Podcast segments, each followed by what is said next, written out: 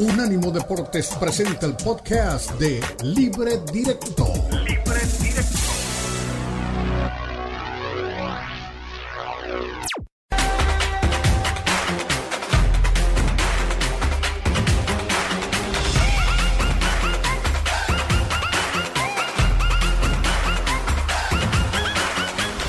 Google Podcast, Audible, TuneIn o donde prefieras escuchar tus podcasts favoritos.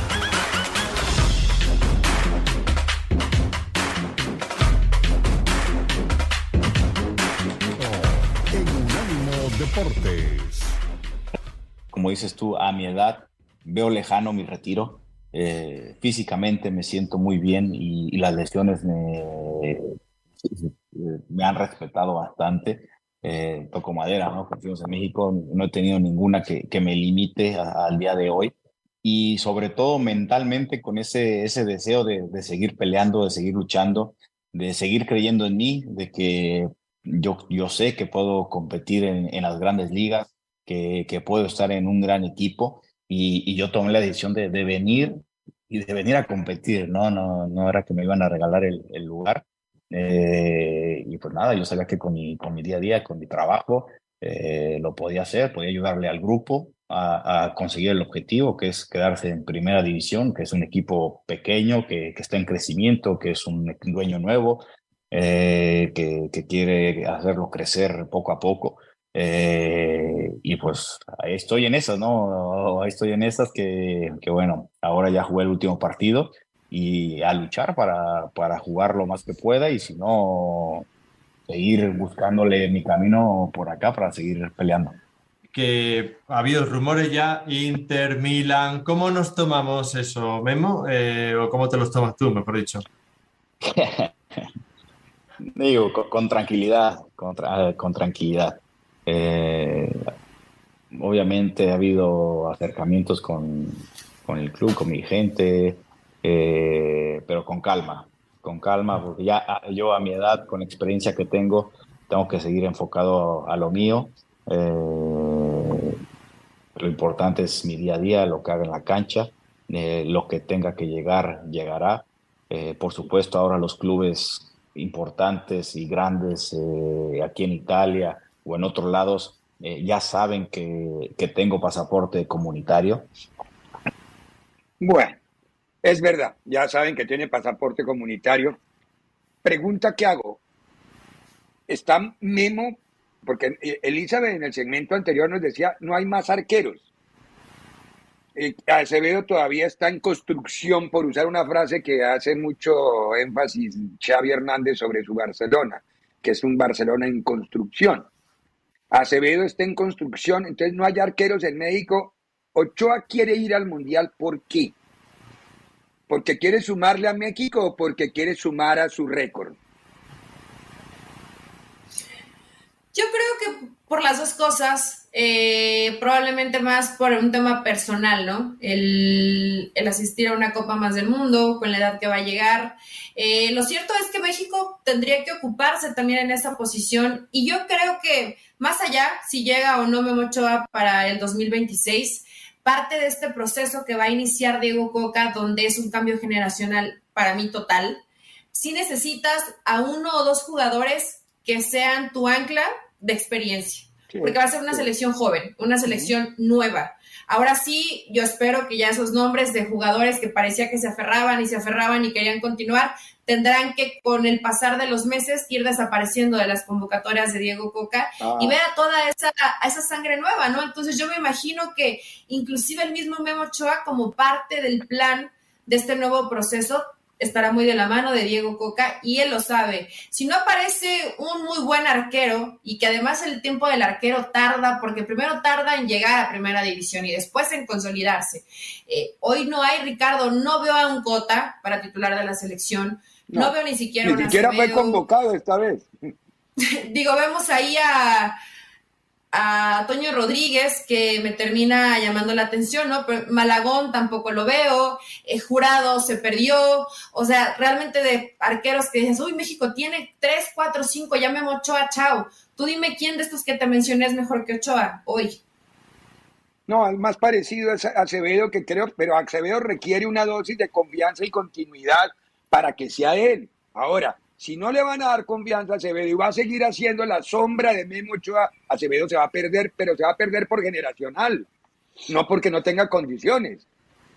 ¿Pero por qué dice eso? Esa es la parte ¿Pero por qué no le van a Porque dar no la va a llegar nunca. ¿Pero Yo por qué no sé, le van a dar la confianza? No, yo creo que le van a dar la la, pregunta confianza. no es a mí. Yo no creo que Memo, yo no creo que Memo Ochoa llegue como titular si va a la próxima Copa del Mundo. No creo eso. Memo Ochoa va a ser el titular de acá, no sé, Nation League quizás, próxima Copa Oro, Copa América, Centenario, Invento Copa América, no sé qué nombre le pondrán, ¿no? Ahora. Eh, pero eh, más de ahí no creo que pase. O sea, no creo que Ochoa llegue como titular a la próxima Copa del Yo Mundo. tampoco. Que va Yo a ir para un récord personal, dices. sí, pero como titular no creo, me parece. No, estamos totalmente de acuerdo. A él lo van a llevar, yo si fuera técnico y lo llevara por su récord personal, lo que pasó con Mondragón en Colombia con Peckerman. Vaya, como eh, que, que era ya, y jugó cinco minutos del partido contra Japón, creo que fue que jugó el día que ya estaba clasificado Colombia. Ya, da sed, aparezca ya su récord, chao. Pero a ver, es decir, la opción del arquero, a mí Acevedo me parece que tiene las mismas carencias de Ochoa. Es un excelente Ahora, trabajador, pero no lo la gran trabajan como pregunta es- arquero. La gran pregunta es la siguiente, ¿qué hacemos si se lesiona Acevedo? Porque hoy no hay variante, ¿no? ¿Qué hacemos si se le, o sea, digo, que, que te dé seguridad para un arco? ¿Qué hacemos si se lesiona Acevedo? O sea, el técnico que también tiene que llamar a- pensar en esto. Volver a llamar a Corona y a Talavera, porque no les queda otro recurso. Hay que ver el proceso, que yo sé que no tiene masa muscular y eso no le gusta a Ricardo Mayorga, pero del guacho, ¿no? Podría ser. Ah, El Guacho No, Jiménez sea seria, ha tenido- Eli. No, No, a ver, Ricardo, es que no tienes que voltear a ver el horizonte, a ver qué hay. Y esa es tu realidad. o sea, no, no estoy sacando un invento. Creo que el Guacho Jiménez Tiene, ha tenido. tiene razón. Sí, tuvo su, er- tuvo su error, pero me refiero ha sido de lo más regular con Guadalajara. Sí, tendría que mejorar físicamente, tendrá que corregir muchas cosas. Además, que es un arquero bastante joven, tendrá el guacho 24, 25 años. Entonces, todavía tiene, tiene tiempo y cosas por corregir. Hoy, si se lesionara, vaya, si no llegara Ochoa, porque ya la edad no le da, y se lesionara Acevedo, pues no hay, no hay un arquero que digas, este me da la confianza. Ah, Cuando hizo la pregunta Diego, pensé en Cota, pero creo que Cota No. tuvo su momento muy alto, probablemente en Chivas, después todavía un poquito con León, y después es un arquero que te cumple, pero no lo consideraría como para selección. No, que- que tampoco no consideraría yo a Rodríguez. creo que Volpi ya es Toño mexicano, Rodríguez. ¿no? ¿Qué hace Toño Rodríguez en la selección, por favor? ¿Qué Ah, hace Araujo en la yo iba a eso. selección? Aparece Néstor Araujo, que está teniendo para mí un torneo bastante regular a malo con América, y aparece Toño, y, al, y todo indica que es parte de los tentáculos de Bragarnik. Entonces, eh, pues, ojito con eso, ¿no? Porque sabemos que Diego Obviamente. Coca, Ya que empezaron, ya se la vendieron. Ya, espérate, espérate, hay que buscar algo. hay que buscar algo. La selección a Bragarnik. Ahora, ah, ahora, lo lamento. Ahora empiezan los, Bueno. los negociados. Hablen alguien con le Ari llama la Parga, atención, hablen porque con Irarragorri, todo lo que le entregaron la selección a Bragarnik, hablen con ellos ahora. Las quejas tienen que ir para aquel lado. Hijo. Qué triste, ¿no? Qué triste. Es que es parte de, inclusive más temprano Ricardo Diego me preguntaban, ¿cómo puede regresar a Guzmán a la selección? Además de toda esta bronca que sabemos que tuvo con el dopaje y le dije muy fácil, que firme con Bragani Claro, y regresa a la selección. también. Digo, tiene mucha influencia Braga. A ver, pero nadie, ¿por nadie qué? le ha preguntado a Diego Coca y yo, nadie le ha preguntado, ¿eh? En las conferencias nadie ha hecho No, no, yo vi, sobre el promotor. lo de, lo de Guzmán sí, lo de Bragar ni no, lo de Guzmán sí le preguntaron ayer y él dio vueltas y vueltas y sacó, es decir, puso un cassette. Es que lo estamos mirando más adelante, no sé, por ahora. Es decir, eh, chapulineó o, o cantinfleó, una de las dos, pero no dijo nada. Eh, Eso me, me preocupa de que el proceso comenzando y el técnico esté como muy adiestrado, no, no es la palabra, como muy preparado para determinadas respuestas, como si le estuvieran bajando línea desde alguna posición al técnico Ahora- con el tema de las respuestas. Señora Patiño, si la selección mexicana no es un desastre, no hay nadie que se va a animar a preguntarle por Verde. Nadie. Porque sabe que cuando lo pregunte, levantan el teléfono rojo, levantan el teléfono rojo, ¿no? Los de la Federación Mexicana y el resto le dicen al medio, este muchacho, darle unas vacaciones, envíalo por otro, a cubrir otras cosas. O va a estar todas las conferencias, yo, yo quiero hablar y va a hablar el de atrás y el de atrás y van a hablar todos. No, no, no, no, Pero va a ser, mira, va a ser un tema que hay que analizar, que las convocatorias, las futuras convocatorias de Diego Coca, para mí estos dos partidos que vienen son partidos de prueba totalmente, la propuesta futbolística, quiénes va a elegir para esa propuesta y ahorita todavía no es tiempo de enjuiciar a Diego Coca. A, tu tocayo hay que... Mande a Rafita. De acuerdo, de acuerdo. Mande, mande a Rafita para que, para que le pregunten. Mande, a Rafita para que le pregunten. No. Eh, a, a, veces se confunde a veces se confunde el periodismo de investigación con el periodismo de grosería. No, no, tampoco, no se trata de eso. Pero eso no es una grosería, ¿eh? Le puedes preguntar, oye, ¿tú tienes, Tu, promotor es Brian hoy te desmido. No, no, esa no es la más. De acuerdo, de acuerdo. ¿Qué tanta cercanía tienes con él en el tema de cuando hablas de las convocatorias, de los jugadores que tienes a considerar? Eh, no, no es una, no es malintencionada, Diego. Yo creo que los mexicanos no somos así. Es una pregunta periodística. No, es, no es periodística, es buena pregunta para hacer, es excelente para hacer. Pero yo le apuesto lo que usted quiera, que no hay nadie que se anime a hacérsela. Bueno, hay personajes que la podrían hacer. Si José Ramón la hace, si la hace Roberto Gómez Junco, si la hace en la cadena Fox, quien tiene fuerza, así que no tenga riesgos. Tal vez André, los demás todos son susceptibles a una llamada, estamos totalmente de acuerdo. Eh, en tu DN no se van a meter porque es parte del business. Eh, Rafa Ramos, que Rafa Ramos vaya y haga la pregunta al mejor estilo de Rafa Ramos. Entonces se va a pelear con el técnico y el técnico le va a contestar, pero a Rafa no lo van a tocar, porque si tocan a Rafa, el problema es que es decirle que sí tenía razón. Entonces es mejor. Por eso te digo, hay que saber cómo se envían, pero cuando mandan a un chapulín cualquiera a hacer esas preguntas, lo queman. Y el pibe tampoco debe ser tan bobo para decirme quemo. Mm, a ver, ¿por qué no viene usted y la hace mejor antes de que me manden a mí que, sí, que me mandan a hacer la pregunta y el despedido soy yo, no usted? Ah, tan queridos, muy queridos. Pero bueno, ya sabemos cómo se mueve el, medio en Latinoamérica, no solo en México, en eso tiene razón. En Latinoamérica se mueve muy así. Eh, perdón, Hispanoamérica, porque si somos así es, tiene una explicación. Perdóneme, Andoni, pero es así. Eh, no, no, no inventemos, no le demos más vuelta al tema, tenemos que ir a la pausa. A la vuelta de la, a la vuelta de la pausa. Juega contra Pachuca, lindo partido, Estadio Azteca.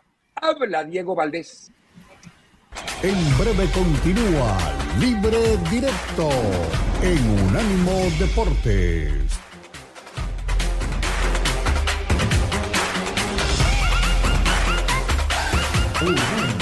Deportes Radio. Unánimo Deportes.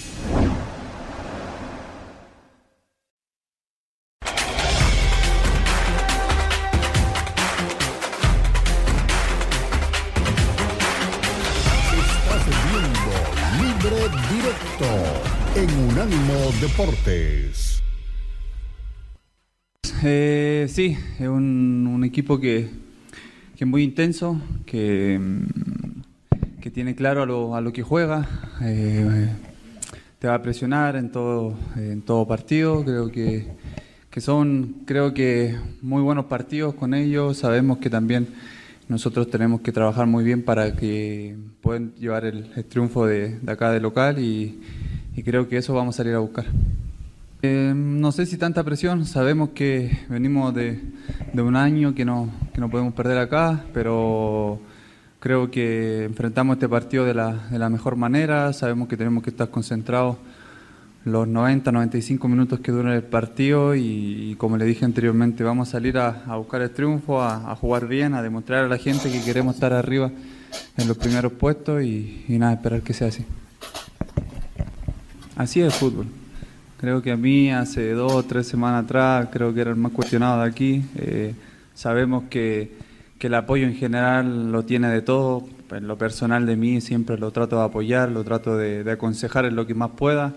Sabemos que es una posición que por un error o por un mínimo error que uno puede cometer puede causar un gol, pero nada, creo que él es muy... Eh, es muy concentrado en lo que hace, uno lo ve día a día trabajar al máximo y creo que de esta va a tener mucha más. Así que nada, le, brindo mi, mi, apoyo personal y yo creo que lo grupal también. Todo equipo se preparan para, ganar al América, para, hacer un buen partido, para, para sacarnos puntos y, nada, nosotros sabemos que, estamos preparados para eso, eh, vamos a buscar siempre el triunfo donde vamos, el cuerpo técnico nos pide donde nos paramos en cada cancha tenemos que sacar los tres puntos y nada, eso vamos a tratar de hacerlo.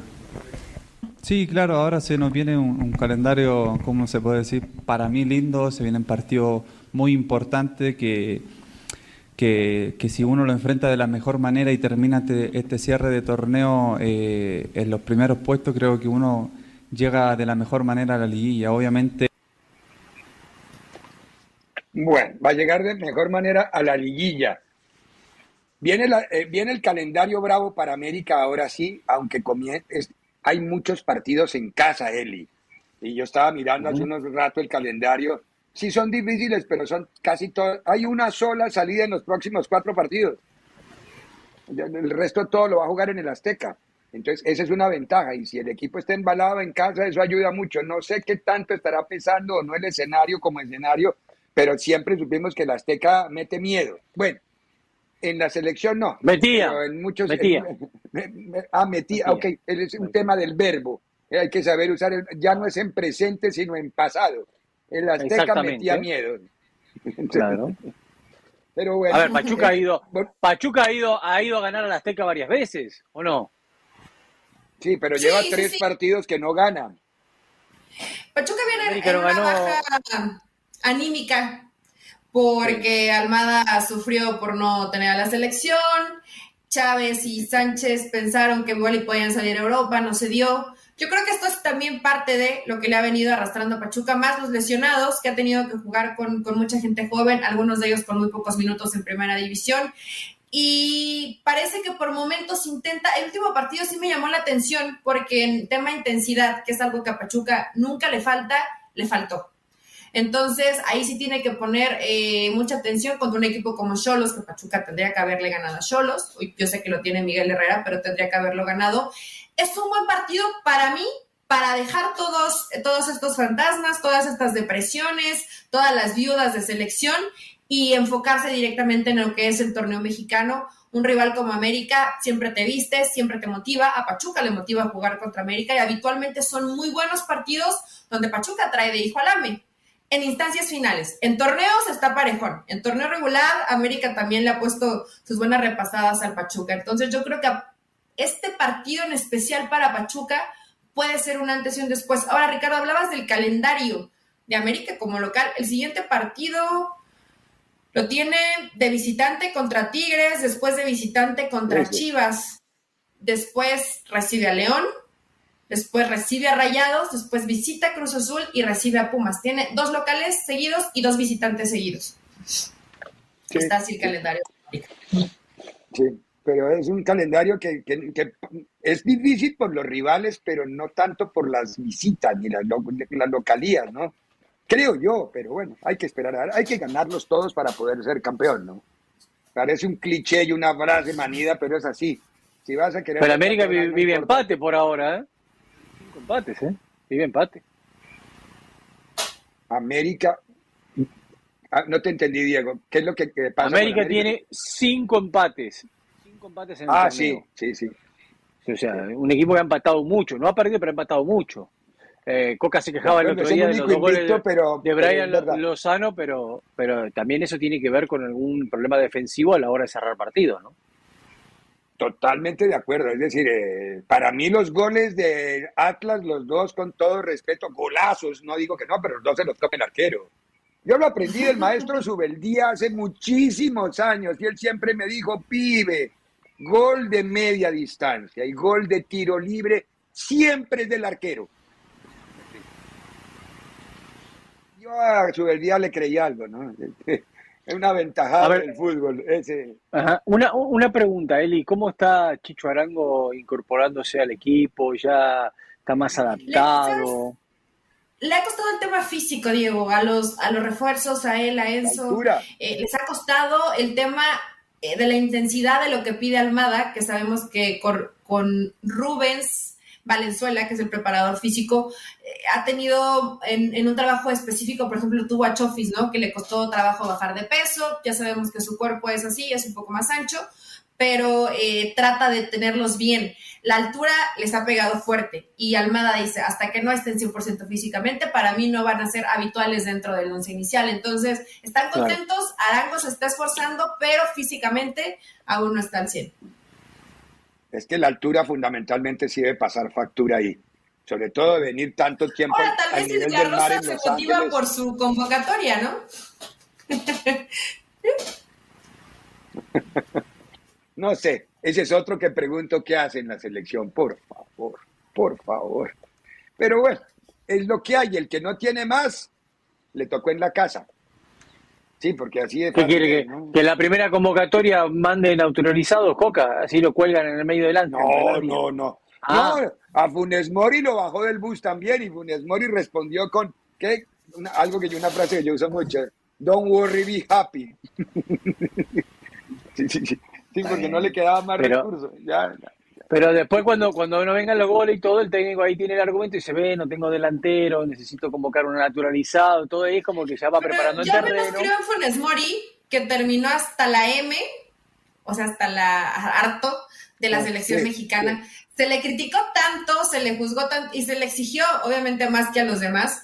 Al menos si yo fuera Funes Mori, le diría a Diego Coca, gracias, pero ya no. Pero no. Yo fui a la Copa del Mundo, pero ya no, ya, ya no me convoques. Yo si fuera Funes Mori, ¿no? Pero hay que ver. Claro, afortunadamente no eres Funes Mori.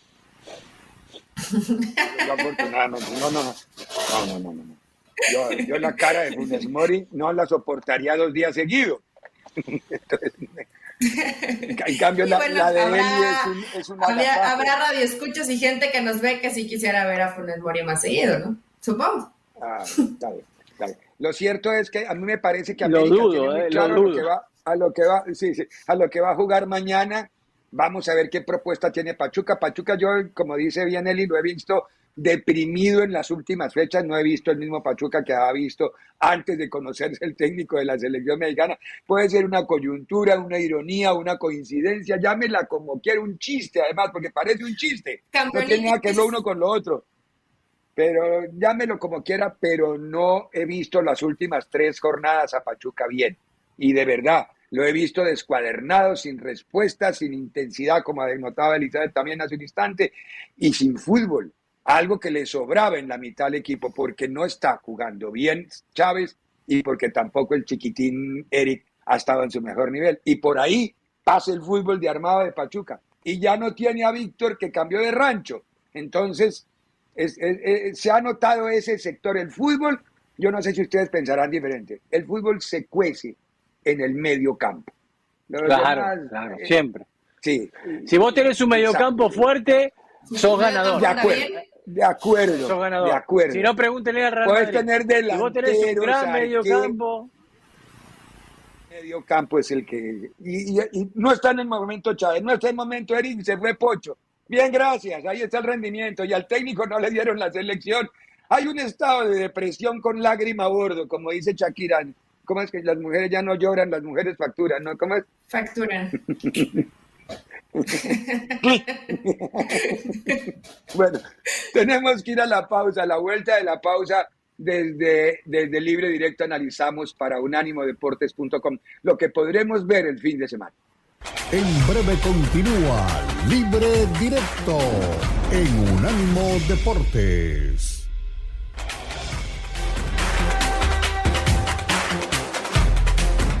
Unánimo Deportes Radio.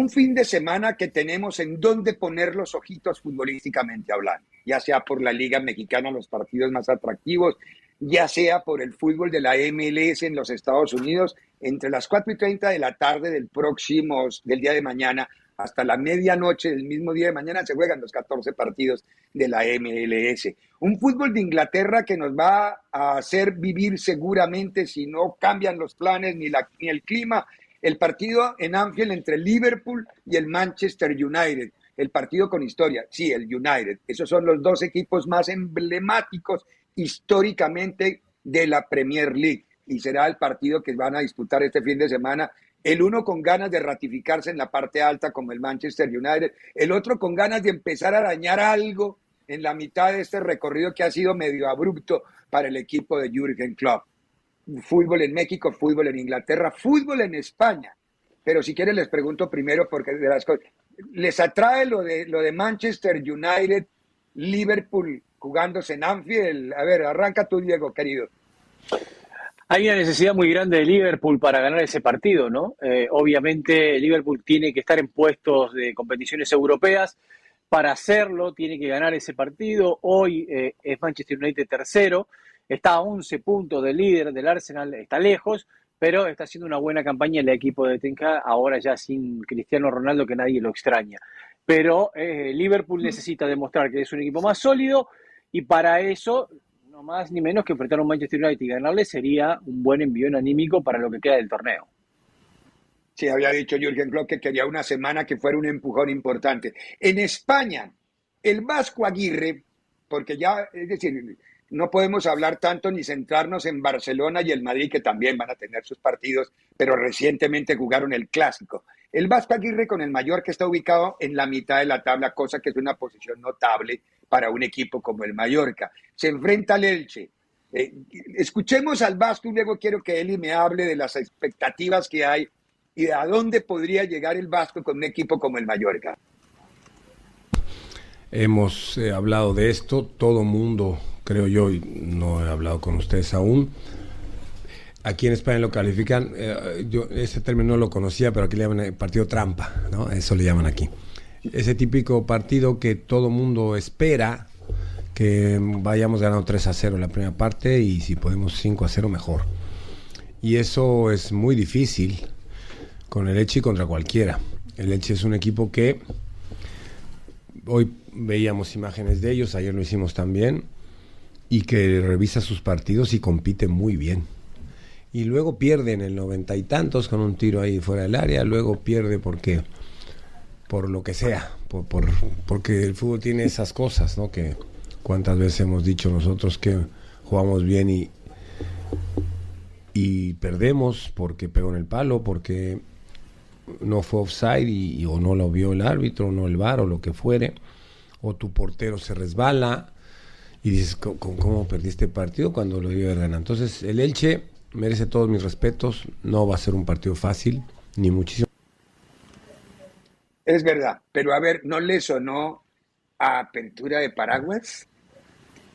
Doña Eli. Y viene de perder contra el español. Supongo que Javier Aguirre ha entendido y, conoce ya perfectamente la Liga Española. Sabe que hay que andarse un poco con pies de plomo porque es un equipo eh, que creo que a la gente le entusiasma, Ricardo, más allá de lo que nos pueda pasar como mexicanos de este lado, le, entusiasma es un equipo que cae bien, que agrada, que siempre está con el cuchillo entre los dientes, que trata de defenderse muy bien, pero que tiene jugadores como, em, como Muriki, como Lee, que creo que pues es el, ese saltito de calidad que le da lo mejor en el tema de, de ataque, sabiendo que el Vasco prioriza el orden. ¿Para qué está el Mallorca? Yo creo que el Mallorca está para la zona ahí, media tabla. O sea, si realmente quisiera competir más arriba, tendría que reforzarse de otra manera. Pero esta zona es la que le gusta a Javier Aguirre. Salvar equipos, bomberazos, estar sufriendo en cada una de las jornadas, buscar la permanencia hasta el final. Hoy con el Mallorca ya logró estabilizarlo y creo que estás ahí para estar a media tabla. No creo que sea tan necesario para Javier sacar el paraguas cuando no eres un equipo que está obligado, ¿a qué está obligado el Mallorca? A permanecer en la categoría nada más. A la permanencia, sí, se acercó un poquito a Europa. Eh, me, hizo, me causó mucha gracia una frase de hace dos semanas del Vasco Aguirre que le preguntaron por Murici y él lo quiere mucho. Él dijo, lo quiero como un hijo, pero no podría ser hijo mío porque está muy feo, dijo así. El Vasco con una contesta con una... Lo quiero como hijo, pero no puede ser mío porque está muy feo, dice, qué horror. Eh, pero es el Vasco, es, es él, es el estado puro del Vasco Aguirre. Hablemos un poquito del fútbol en México, Diego querido. Se viene un partido interesante como el de, como el de Chivas jugando en el Akron, que es donde más le ha costado a Chivas, juega contra Santos. Y Chivas un gran visitante, pero un regular local. Escuchemos un poco de Pauno y reaccionamos a ello. Relaje nadie. Yo quiero gente con hambre, quiero que todo el mundo sepa que eh, lo que hay que hacer es seguir el proceso, seguir el proceso de la mejora, pero soy muy sensible a los cambios de, eh, no deseados que, que a, veces pasan cuando, cuando las cosas empiezan a ir bien, porque todavía queda mucho, ¿eh? todavía nos queda mucho y hay que confirmar nuestro buen momento ahora en, en el partido que tenemos en casa, siempre seguiremos siendo partido a partido, el enfoque máximo hacia nuestro partido contra Santos es fundamental y si veo que alguno se está relajando o no está eh, entendiendo el momento y la oportunidad que tiene este equipo, pues no va a ser una cosa eh, buena. Eh, está bien, es una advertencia al plantel, ¿no? Es una advertencia al plantel de, a ver, el que se me desenfoque se sienta. Sí, sí, es una advertencia al plantel, pero él, él la tiene muy clara y él sabe que necesita una máxima entrega de estos jugadores para poder eh, tener resultados y, estar en el lugar que está. O sea, no hay un Chivas que sea muy superior al resto, pero hay un Chivas que es muy generoso a la hora de jugar, que le vienen saliendo las cosas bien y a partir de ese sacrificio de todo el equipo, eh, Paunovi entiende que es donde pueden conseguir resultados. Eh, tiene un partido difícil, Santos es un equipo complicado, es un equipo que, te, que te traba los partidos, que te los complica. Vamos a ver cómo sale de esta situación, pero igual yo veo a Chivas favorito de cara a este encuentro. ¿eh? Sí, no ha ganado mucho en casa, pero yo creo que escuchemos ahora al técnico de la contraparte, Fentanes también, Eduardo Fentanes, que es un, director técnico que ha tenido en, este torneo un poco de altibajos, venía mucho más constante en el torneo anterior. En este ha tenido altibajos, hay momentos altos, hay momentos regulares, eh, le han dado repasos incómodos, pero ¿qué piensa Fentanes para este partido contra Chivas? O bien, va bien, evidentemente que la obtención de los tres puntos contra Puebla y las formas durante la gran parte del partido ayudaron mucho para que el equipo y los jugadores los observen mucho más, más, más confiados. Me parece que se refrendó la, la, la, propuesta, la, la, intención original, se refrendó y eso genera un, un mejor clima, evidentemente que se mantiene la, la, tensión necesaria, eh, ¿no? porque cuando pierdes esa tensión y te relajas o la exageras, ambos extremos no, no, no es positivo, se mantiene la tensión necesaria para entender que, que, más allá que se obtuvieron los puntos, tenemos que sostener eso, ¿no? que ya de aquí al cierre tenemos que ser mucho más consistentes en la... De acuerdo, de acuerdo. Nunca, Creo que hay nunca me había dado cuenta que Fentanes habla así, como de costa. nunca, nunca me había dado cuenta como que tiene un tono costeñito y no, no lo había detectado, no lo había detectado, siempre, como siempre lo vemos mentando a la madre en la banca, no lo había detectado, pero ahorita habla de la tensión de su equipo. Ay, Eli, yo lo del costeño, el, costeño de Colombia habla de otra forma también, pero es muy diferente porque es un costeño caribe, no sé el costeño en, México cómo habla esa parte, de dónde son los costeños mexicanos? ¿De, qué lugar? ¿De Veracruz? De lugar casi siempre donde hay playa. Eh, hay ah, todo el país la costa de Guerrero, la costa de Oaxaca, pueden ser de Veracruz, pues, hay diferentes lugares, pero si tienen como que hablan ají, pues, ajá, así, no sé si así hablan en todos lados, ¿no? Pero no hay, no hay argentinos costeños, ¿o sí? Sí, hay. sí claro. Todos son porteños, que es lo más peligroso. Porteños. Aparte. Muy bien. Eh, ah, o sea, un buen menú y una muy buena protesta para todos los, seguidores de unánimodeportes.com. Ver Inglaterra, ver España, ver México y ver los partidos de la MLS. Ahí tienen un menú espectacular para el fin de semana. Y todo lo que quieran averiguar al respecto lo encuentra justamente en la página de unánimodeportes.com.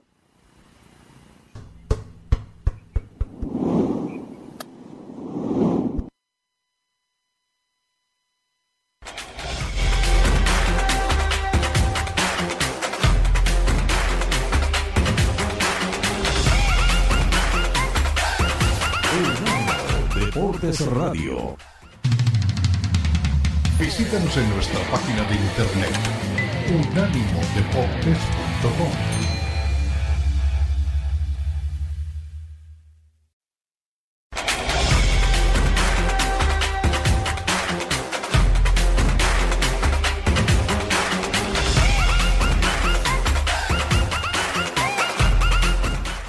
Regresamos, estamos en libre directo, entramos al último segmento. Hay noticia de último momento de la MLS, don Diego Cora. Sí, señor, hay noticia de último momento de la MLS. Hace mucho tiempo que se viene especulando con el futuro de Leo Messi. Y mucho se habla del futuro de Leo Messi en la MLS, más precisamente en el Inter Miami, que David Beckham lo va a convencer. Usted lo decía el otro día, Phil Neville ya habló de Messi, pero ahora el que habló es el que tiene el sartén por el mango y es el comisionado Don Garber. Atento a las palabras que le dijo Don Garber a The Athletic.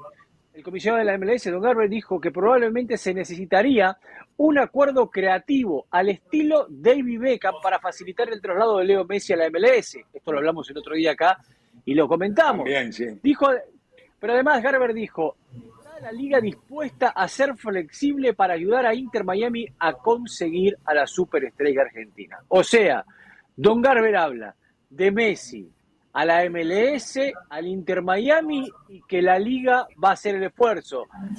Ya hubo reunión con dueños, aprobación de dueños, eh, Claro, claro. plata destinada para el esfuerzo y ya sabemos que el destino va a ser Inter Miami. ¿eh?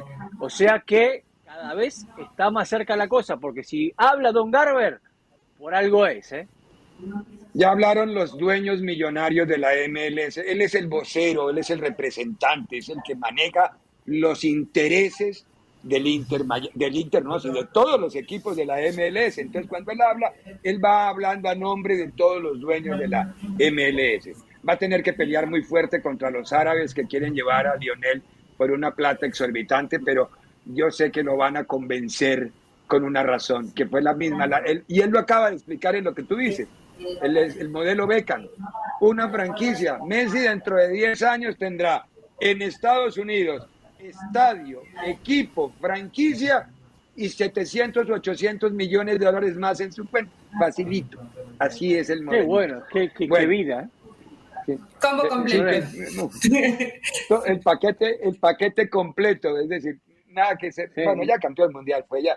Ya, ya- ya no si lo hacen bien, hasta lo los tataranietos no tienen problema de, de- de trabajar. No, no, no, no, pero los tataranietos No de los tataranietos.